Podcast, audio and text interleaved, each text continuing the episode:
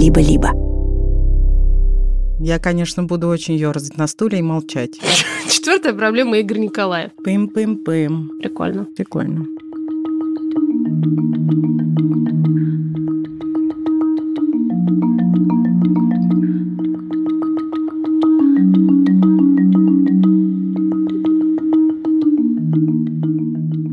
Здравствуйте все. Привет, дорогие все. Это подкаст «Никакого правильно». И с вами сегодня Данинг и Крюгер российского подкастинга, а именно... Маша Карначула. И Ксения Красильникова. Мы решили так пошутить. А почему мы решили так пошутить? А почему же мы решили так пошутить? Ну, во-первых, мы любим шутить. Да. И используем для этого примерно любую возможность. Но в этом случае мы еще и связали шутку с темой эпизода. А тема эпизода сегодня когнитивные искажения, и он во многом отличается от других форматом, потому что он построен на всяких исследованиях, научных данных и факторов, которыми оперируют разные терапевтические подходы. Он во многом объясняет нашу внутреннюю реальность, но Возвращаясь к формату, мы не позвали никого и даже не собрали ваши голосовые истории. Тупо вдвоем. Просто решили максимально полегкать не.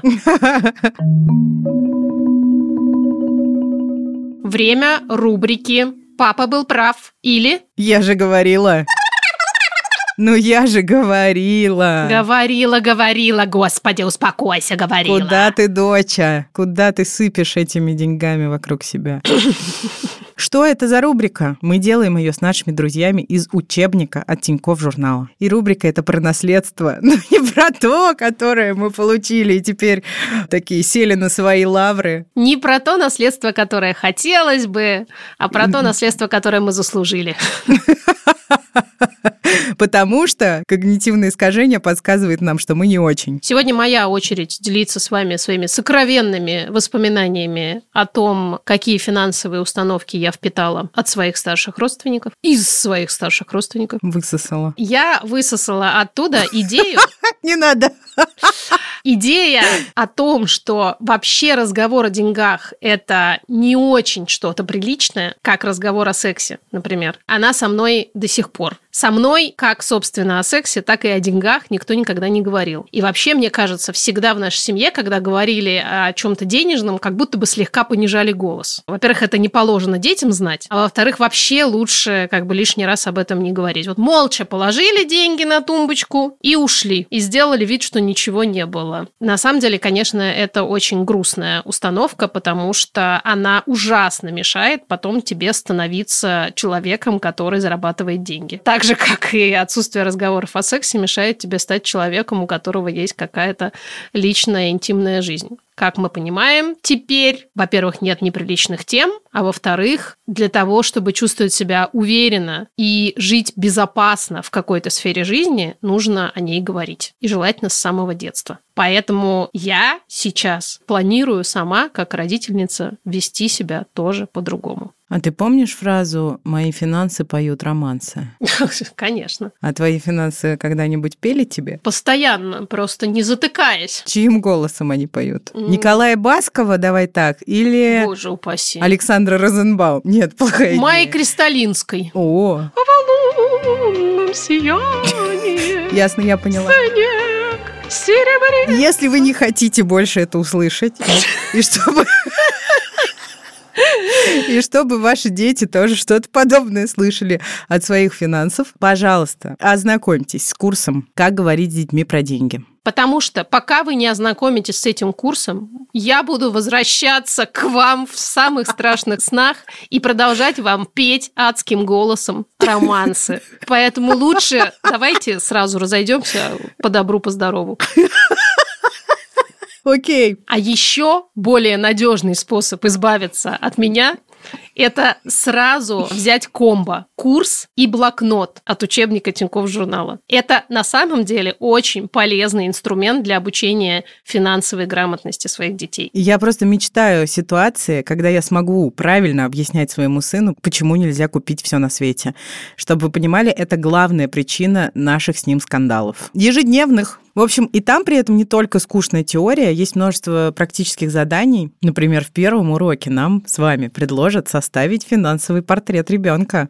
Захотелось. А блокнот поможет самим детишкам, цветам жизни и нашему бесконечному счастью научиться распоряжаться собственными деньгами, планировать траты и копить на то, о чем они мечтают. В описании эпизода мы положим ссылку на этот курс, он бесплатный. И еще промокод на скидку для покупки блокнота. Блокнот стоит 1290 рублей. С промокодом никакого на 10% дешевле. Я поздравляю вас со своим днем рождения этим промокодом, а вы поздравьте меня тем, что вы используете его и сделаете лучше жизнь и свою собственную, и своих детей. Бам! Микдроп. Панч! Что же такое когнитивное искажение? Отвечает Данинг. А Крюгер помолчит. Когнитивные искажения – это такие ошибки мышления, которые мы допускаем из-за особенностей нашего мозга, из-за того, как он устроен, из-за того, как он формировался в ходе эволюции. Благодаря этим самым ошибкам нашему мозгу проще справляться с четырьмя очень серьезными насущными проблемами. Бдзинь. Да. Первая проблема – это ты, а, А вторая вторая – все твои все мечты. твои мечты. Кажется, мы так уже шутили, а если не мы, то обязательно так шутил кто-то другой, но мы все равно любим шутить. Итак, первая проблема – переизбыток информации. Вот, например, вы могли бы сейчас просто идти и смотреть в небо, а вы нет, слушаете подкаст, пытаетесь получить еще немножечко информации. Параллельное потребление, чтобы его. Информации очень много, и чтобы в ней не утонуть, а продолжать барахтаться, наш мозг, смотрите, он тоже барахтается, воспринимает то, что ему понятно, а лишнее отсеивает. Надеемся, в вашем случае небо лишнее, а мы на первом плане. М? Отсеиваем небо. Вторая проблема. Вы наверняка заметили, если вы живете чуть больше нескольких дней, что мир очень сложный. Хотя, скорее всего, мы замечаем это сразу. У меня такое ощущение, что дети орут не просто так сразу после рождения. И чуть позже мы начинаем понимать, что достраивать картину этого самого мира с помощью вот уже имеющихся у нас данных гораздо проще, чем анализировать данные новые, незнакомые. Поэтому мозг заполняет вот эти вот пробелы в знаниях стереотипами и собственным опытом. Бдзинь. Номер три. У нас, у людей, есть очень часто в жизни необходимость быстро реагировать на разные события, которые с нами происходят, от самых маленьких до самых значительных. И вот эта необходимость заставляет сразу перепрыгивать к выводам и не позволяет нам провести подробный и качественный анализ для того, чтобы выводы были наиболее какими-то обоснованными и продуманными. Мы, кстати, никого не обвиняем Сейчас я про это отдельно скажу. Четвертая проблема – это снова ты. Нет, Потому извини. Четвертая какие там проблема – это боль. Нет, это пятая проблема. Сейчас. Четвертая проблема – это ложь. Кто прав, кто виноват, не разберешь. Вот. Так вот, Да. объем нашей памяти ограничен. Я думаю, вы тоже замечали это. Я, например, с каждым годом замечаю это все больше и больше. Поэтому мы склонны запоминать обобщения и отдельные яркие признаки каких-то явлений в жизни и игнорировать все остальное. То есть мы выбираем, точнее, не мы выбираем, а наш мозг выбирает, нас не спрашивая, что запоминать, а что нет. Хотя наверняка вам, как и нам, кажется, что мы этим управляем. Ага. На самом деле не очень. И тут важный дисклеймер. Когнитивные искажения – это не глупость, не недостаток образования, это не что-то, что свойственно каким-то не очень прекрасным людям, а каким-то очень прекрасным людям как будто бы не свойственно. Когнитивные искажения свойственны абсолютно всем, ровно потому, что это наша такая биологическая особенность, эволюционный механизм.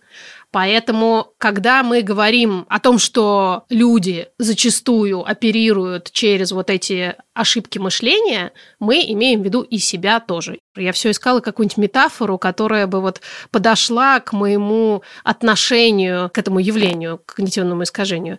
И я подобрала такую метафору. Это сад. И в нем много цветов. И в нем много цветов. И бывает сад такой, знаете, ухоженный, в котором был ландшафтный дизайнер, есть садовник, садовник и такое все красивенькое. А есть сад, который как рос, так и растет. Дикий сад. И, строго говоря, ничто из этого не является хорошим или плохим, потому что дикий сад – это естественно. Но многие люди предпочитают вкладывать дополнительные усилия для того, чтобы сад был вот этим аккуратным и красивым. В нашем случае садовник – это критическое мышление. И если мы регулярно развиваем критическое мышление, рефлексируем и пытаемся все время перепроверять свои собственные убеждения, суждения и образ мышления, то, скорее всего, наш сад будет больше похож на тот, который с цветочками, чем на тот, который с травой по пояс. И мне, например, это очень подходит. Я очень люблю анализировать, рефлексировать и все время себя перепроверять. Но это не значит, что когнитивные искажения мне не свойственны. Сто процентов свойственны.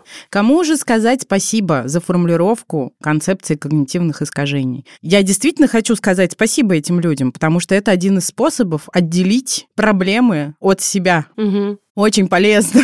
Очень полезно. Меньше себя обвинять. Эти люди, израильские психотерапевты, Амос Тверский и Дэниел Канеман, они сформулировали концепт когнитивных искажений достаточно давно, в 1972 году. Они изучали, как люди совершают экономический выбор и доказали, что математические модели не совпадают с теми интуитивными решениями, которые принимает человек. Глубоко по-настоящему влезли. В общем, эти ребята нейроэкономисты. Класс? Великолепие.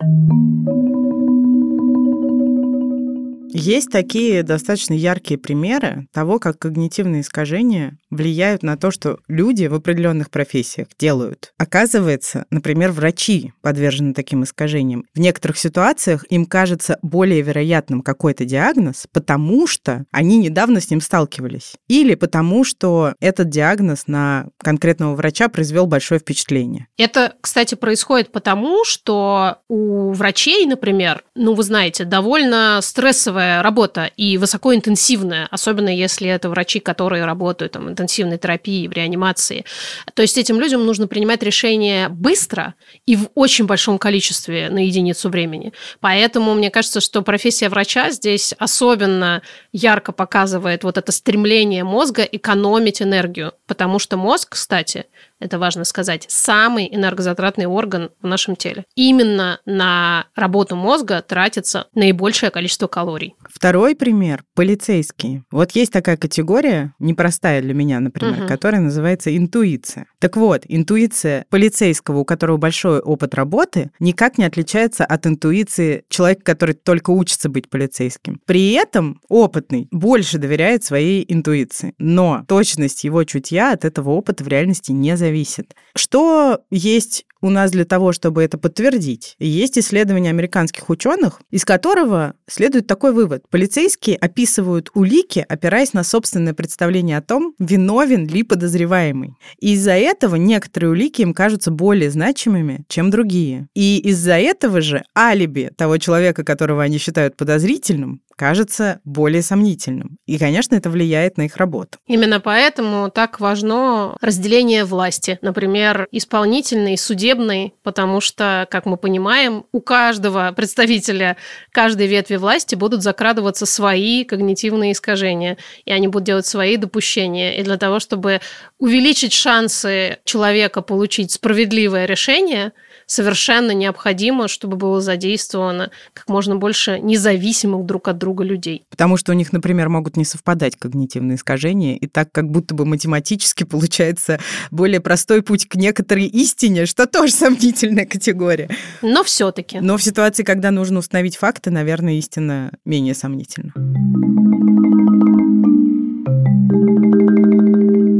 Какие же бывают когнитивные искажения, спросите вы нас? Что вы тут две?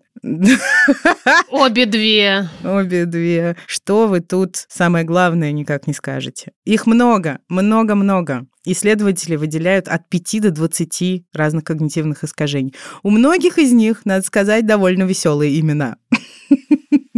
Да, вот это первое очень нравится. Начинаем с веселого имени. Эвристика доступности просто великолепно звучит. Прямо вот чувствуешь себя человеком сразу гораздо более образованным, чем ты есть на самом деле, когда ты просто произносишь это словосочетание. Интересно, это какое-то когнитивное искажение или нет? Вообще, наверное, да. Конечно. А это Данин Крюгер, не бойся. Ну, не совсем. Но мы к ним вернемся, погоди. Что же это значит? Что мы замечаем вещи, которые уже сохранены в нашей памяти и которые часто повторяются. Э, можно сформулировать этот принцип так. Если вы что-то вспомнили, значит, это важно. Вообще, в принципе, нашему мозгу свойственна переоценка собственной значимости.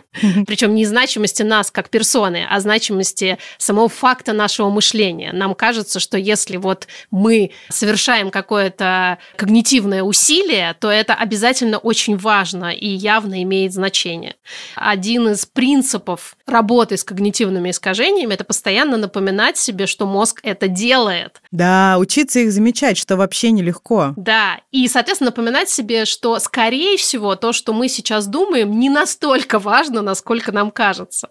И, кстати говоря, почему когнитивно-поведенческая терапия содержит в себе слово когнитивное, потому что начинается все вот с таких вот когнитивных искажений, с таких вот убеждений. И когда мы говорим себе, например, что мы говно, не лишним будет напомнить, что на самом деле наш мозг не так велик, как он думает про себя.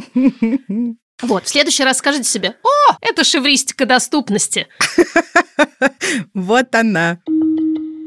Еще одно когнитивное искажение называется confirmation bias. И мы с Машей, когда умными хотим показаться, мы часто используем это словосочетание. По-русски не так красиво. Предвзятость подтверждения. Сложно понять мне, что это значит, если просто угу. выдернуть из контекста.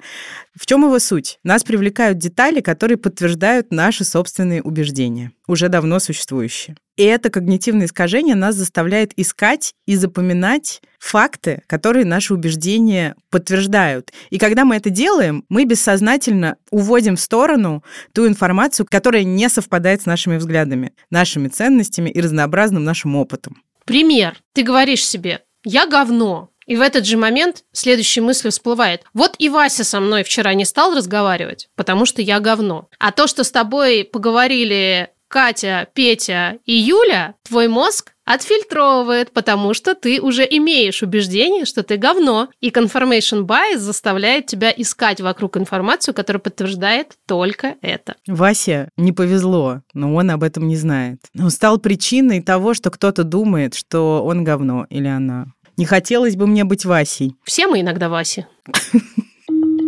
Следующее. Ошибка выжившего достаточно знаменитая и очень непростая штука. Суть этого когнитивного искажения в некотором смысле тоже математическая. Мы упрощаем вероятности и числа для того, чтобы их легче было обрабатывать нашему мозгу. Суть в том, что ошибка выжившего случается, когда человек делает выводы, опираясь только на успех выживших. Не обязательно буквально, но и у тех, у кого случился успех в каком-то деле. И не учитывают погибших или тех, кто не добился таких же успехов. Но ошибка выжившего существует и в медицинских вопросах, или в вопросах каких-то опасностей. Потому что понятно, что человек, столкнувшись с большой волной во время купания в море, скорее будет думать о том, что для него это безопасно. Ну, большая волна и большая волна. Потому что большая часть людей, о которых, наверное, такой человек может знать, столкнувшись с большими волнами, выжили, но другие не выжили. И эту часть наш мозг предпочитает игнорировать для того, чтобы картина мира складывалась более аккуратненько.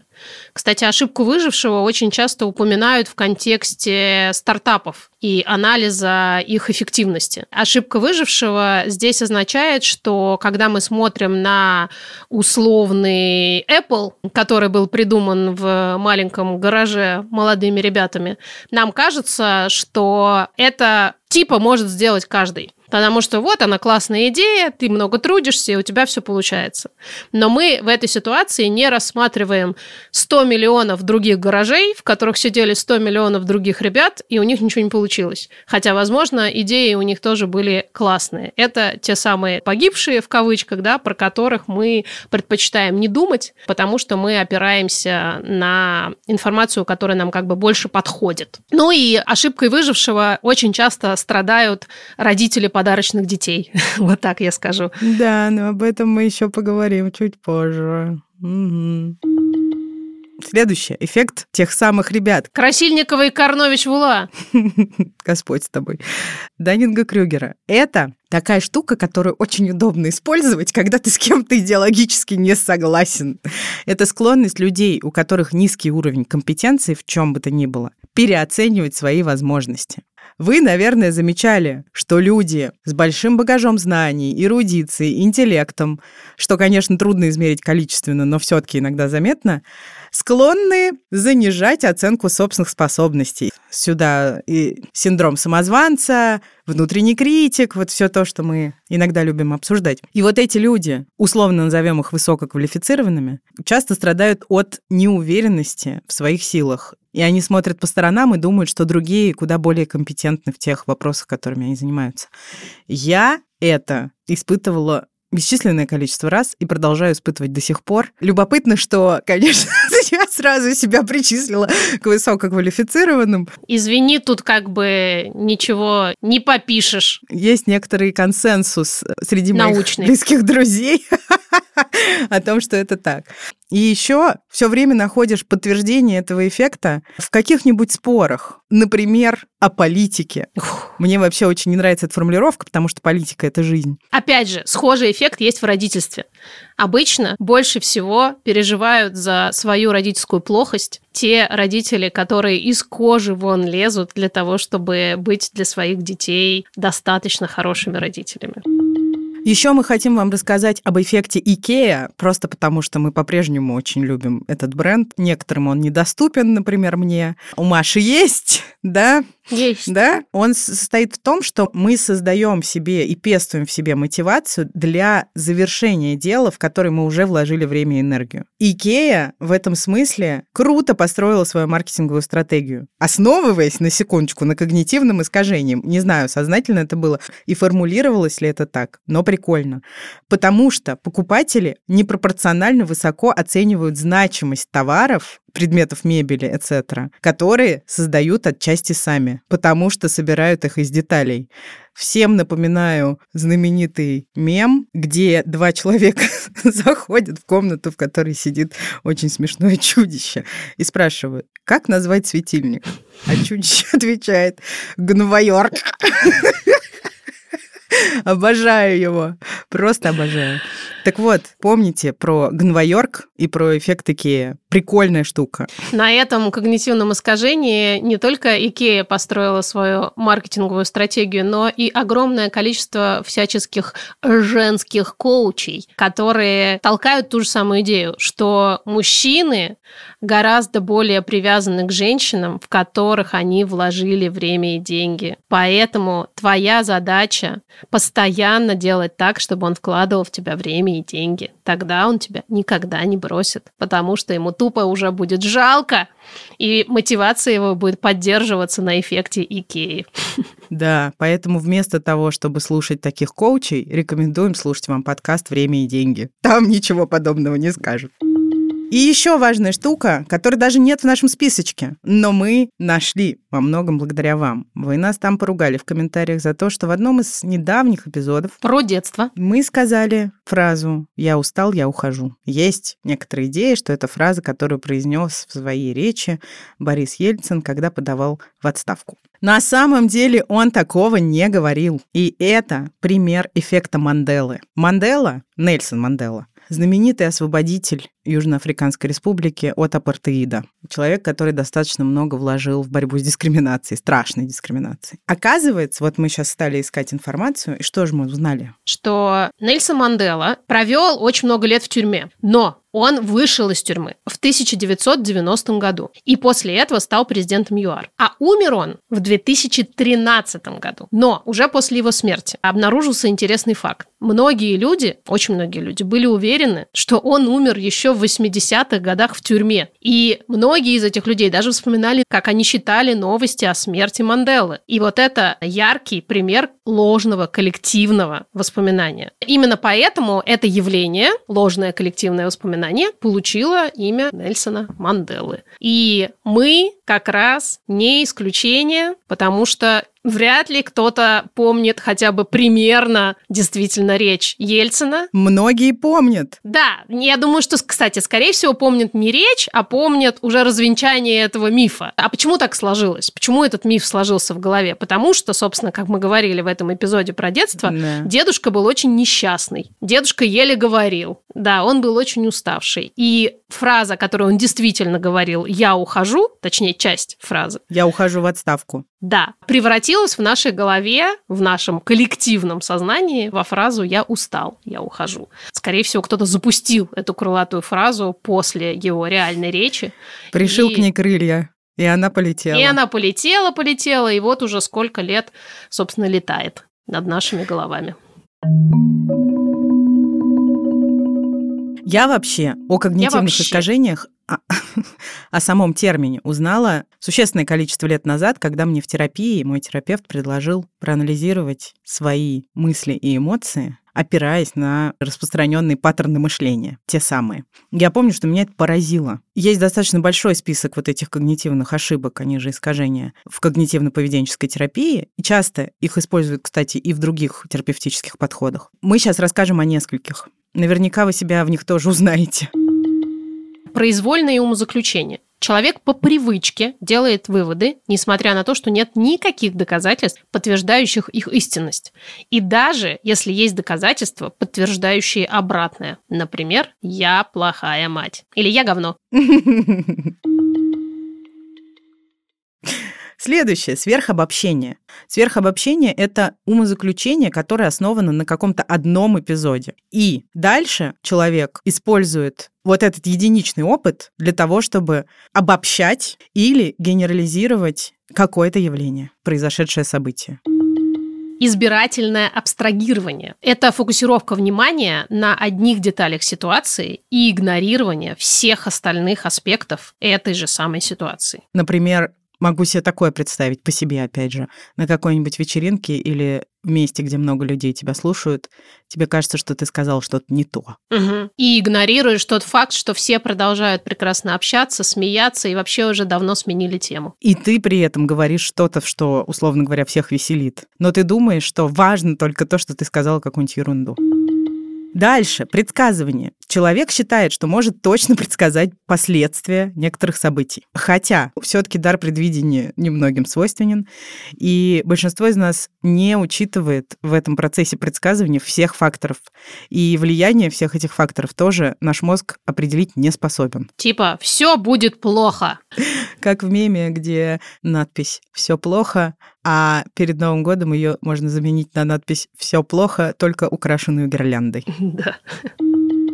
Чтение мыслей. Человек считает, будто бы точно знает, что по какому-то поводу думают другие люди. О, как это знакомо! Я на вечеринке сказала какую-то глупость, они все решили, что я дура и говно. Да, и плохая мать. То, что плохая мать, они поняли, как только ты пришла на вечеринку, потому что хорошие матери на вечеринки не ходят. Кстати, о плохих матерях. Наклеивание ярлыков – это ассоциирование себя или других с какими-то шаблонами поведения или негативными типажами. Например, «я говно» или «я плохая Или «я говно», или «я плохая мать», или то и другое. «Я мать говно». Оп, наклеили красивый ярлык. И наша с Ксуксой любименькая катастрофизация. Когнитивное искажение, из-за которого человек преувеличивает негативные события или последствия каких-то событий в жизни. То есть в моей голове это выглядит как разгон от нуля до 100 километров в час за секунду примерно секунду назад еще ничего не произошло, а через секунду ты уже мыслишь, как, когда покупать место на кладбище. Угу. Или тебе на работе сказали, а давай подумаем об этом по-другому, и ты такая, Блин, меня сейчас уволят, да. и я останусь под забором. Катастрофизация это прям про меня. Я очень часто пользуюсь про себя этим. Я ее прям перешла. В смысле, я ее победила. Ты ее замечаешь? Я научилась ее останавливать. Научилась не раскручивать ее. И это просто вообще прям... Фишка всех вот этих когнитивных ошибок и работы с ними состоит в том, что ты их в первую очередь замечаешь, привыкаешь их замечать, путем в том числе письменных практик. Таблички там чертят. Я подумал, я испытал эмоцию, какое это может быть Мгм. когнитивное искажение. Мгм. Сначала ты учишься их замечать, а потом работать с ними. Вот такие когнитивные искажения использует э, когнитивно-поведенческая терапия, и не только их, их больше. Запомните катастрофизацию, потому что это очень часто спусковой крючок для очень большой тревоги. Да, и, кстати, катастрофизация свойственна большинству людей, живущих с тревожно-депрессивным или просто тревожным расстройством. Они друг друга обожают. Тревога и катастрофизация просто в десна дружат. И как только ты научаешься их разделять, разводить по разным комнатам и отсаживать на последнюю парту кого-нибудь из них, так сразу обстановка становится спокойнее.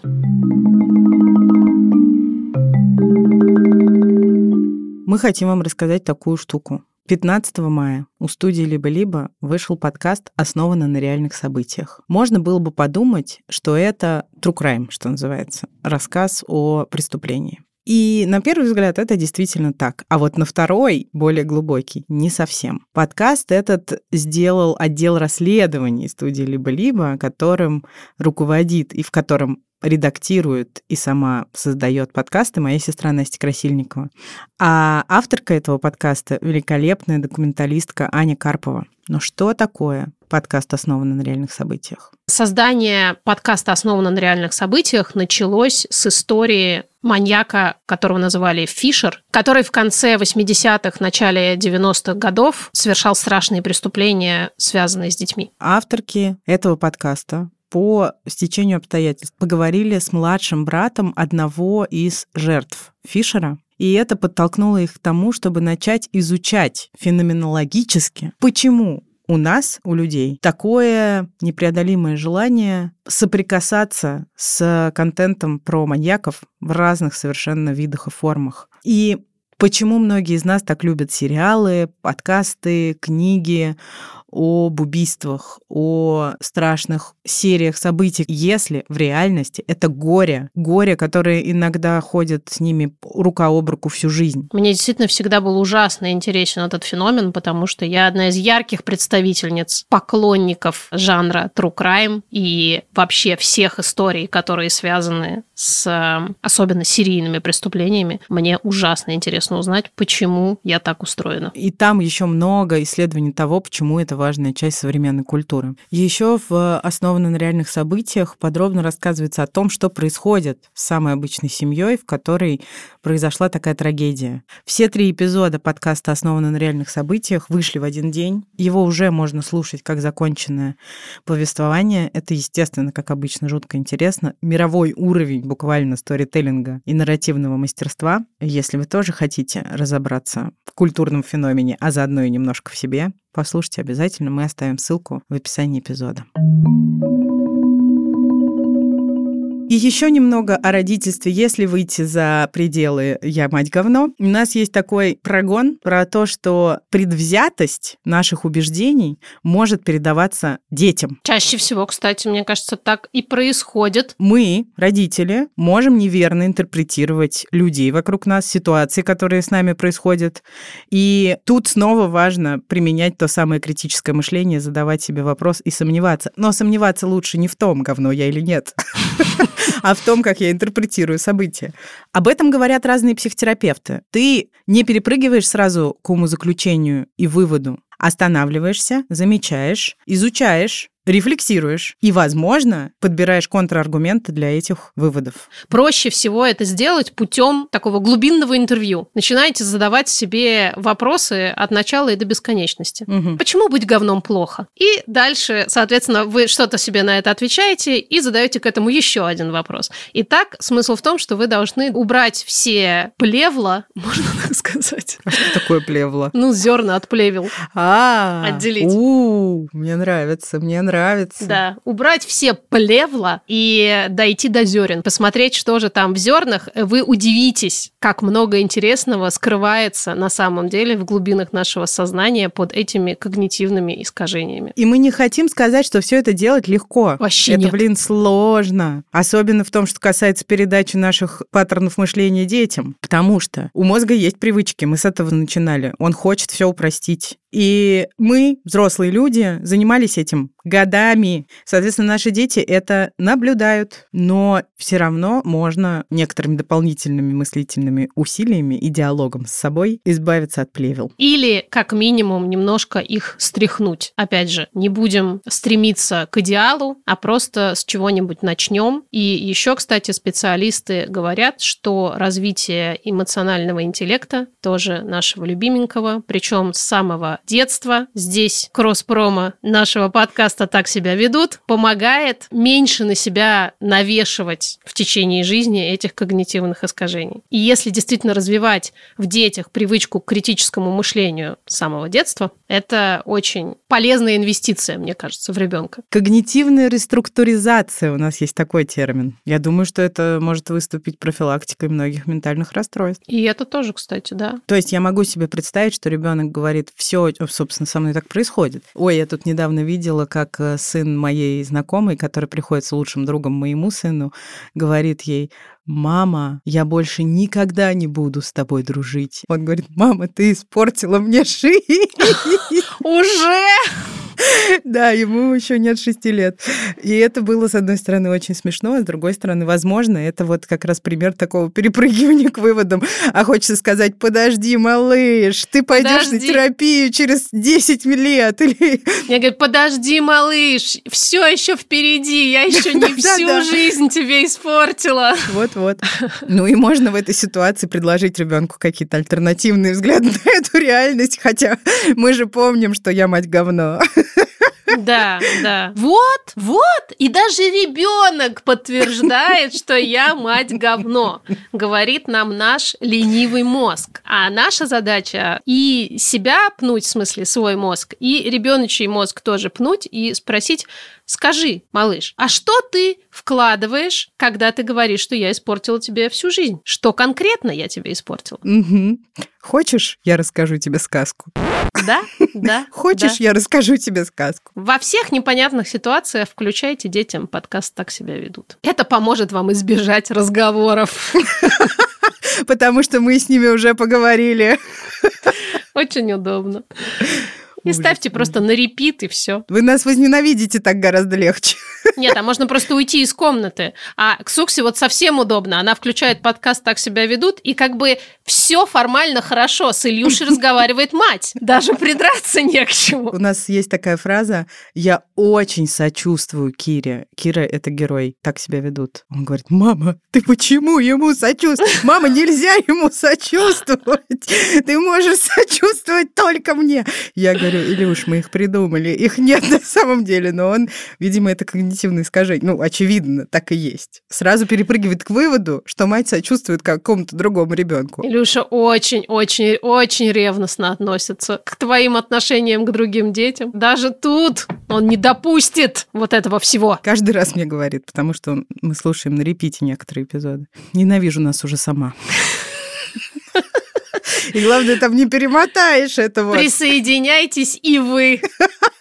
Давайте ненавидеть нас вместе. Давайте. На этом и закончим. Надеемся, вам было интересно. Как минимум, мы уверены, что дали новые вкусные пищи для вашего ума. Но не перегрузили вас академической информацией. Мы стараемся всегда. Вдруг вам поможет это все. Так что не забывайте, что вы неплохие матери, если вы матери, и что вы не говно. Если вы не говно.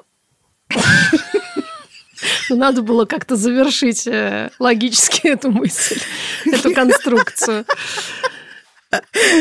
Ладно. Обнимаем. Будем здесь через неделю. Перерыв нам светит не скоро.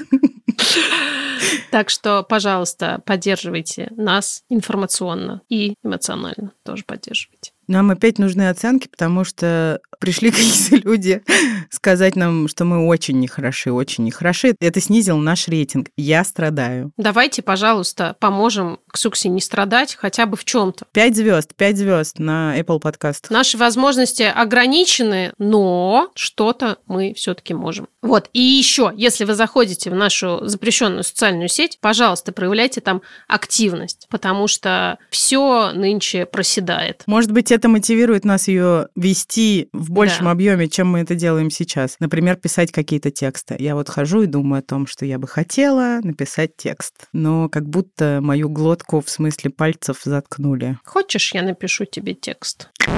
Хочешь, я напишу тебе текст? Этот подкаст нам помогают делать замечательные люди, очень важные и профессиональные. Юра Шусицкий, звукорежиссер, Наташа Полякова, художница и дизайнерка, и продюсерки Юлия Стреколовская и Лилия Чеснова. Пока. Пока-пока.